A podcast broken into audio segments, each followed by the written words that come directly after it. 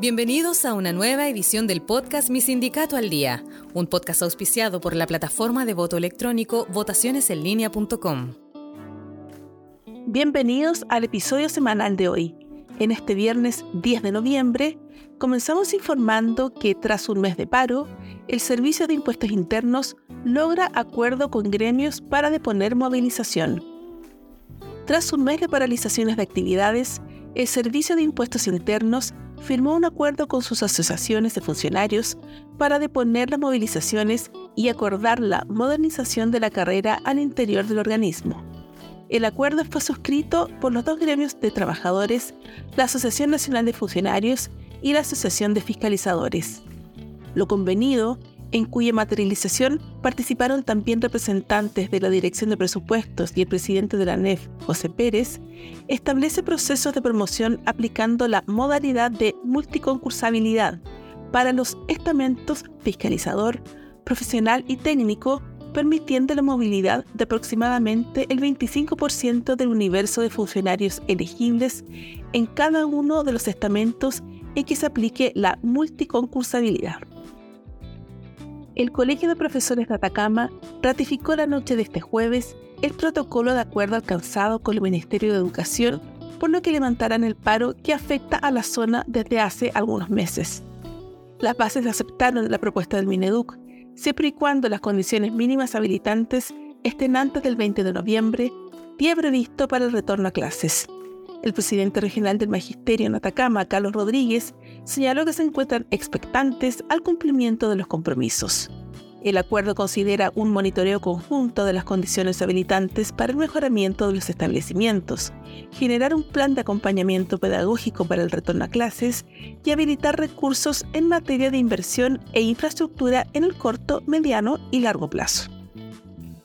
Ante la preocupación que existe en la industria acuícola por la implementación del servicio de la biodiversidad y áreas protegidas, el ministro de Economía, Nicolás Grau, se reunió con trabajadores y trabajadoras y dirigentes de los prestadores de servicios y resaltó la importancia de este rubro, asegurando que primará el diálogo para lograr grandes consensos. Según el ministro Grau, fue una muy buena reunión con distintas organizaciones sindicales, se nos han planteado una serie de puntos y lo hemos dicho de una forma muy clara. La aquicultura y la salmonicultura en particular es un sector muy relevante de nuestra economía. La nueva ley de acuicultura va a ser fruto de participación, de conversar y de escuchar y de lograr los consensos más amplios posibles en torno a los avances que tenemos que tener en esta industria. En la reunión participaron dirigentes de los trabajadores de las distintas empresas que operan en la región de los lagos, Aysén y Magallanes. La Fundación SM dio a conocer su último informe, El Profesorado en Chile 2023. A través de una encuesta realizada entre abril y mayo de este año a una muestra representativa de 600 docentes chilenos de nivel de educación parvularia, primaria y enseñanza media, el estudio busca identificar los principales malestares y motivaciones de los profesores del país. Dentro de los hallazgos, destaca que más de la mitad de los docentes chilenos considera que su principal fuente de estrés es la falta de un salario acorde a su profesión.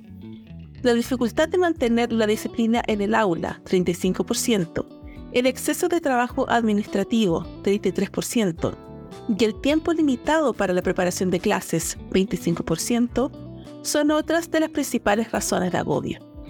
Por su parte, la coordinadora del Global Teacher Prize Chile, Catalina Carrasco, detalla que es fundamental mejorar la valoración social y profesional de las docentes, ya que son ellos el corazón del sistema educativo. El próximo 15, 16 y 17 de noviembre se realizará el primer Congreso chileno de Medicina del Trabajo, la cual contará con la participación de más de 300 profesionales del área. Mijael Psijas, Country Manager y socio de Pulso Salud Chile, menciona que esta es una gran oportunidad para nosotros de aprender y mejorar nuestras herramientas de gestión en salud ocupacional. En el Congreso podremos ver el desarrollo de la medicina del trabajo en nuestro país y de América Latina, además de la importancia de la evidencia científica en las investigaciones en salud ocupacional como fuente primordial para poder desarrollar monitoreos. El trabajo en base al bienestar y seguridad de los trabajadores en Chile debe estar ligado a crear redes de apoyo para cada organización y o empresa. Por ello, este evento, que contará con más de 50 expertos, que nos permitirá fijar objetivos y buscar el bien común, señala Sijas. Y luego de repasar las principales noticias de esta semana, agradezco el haberte informado con mi sindicato al día y nos encontramos en una próxima entrega informativa. Hasta pronto.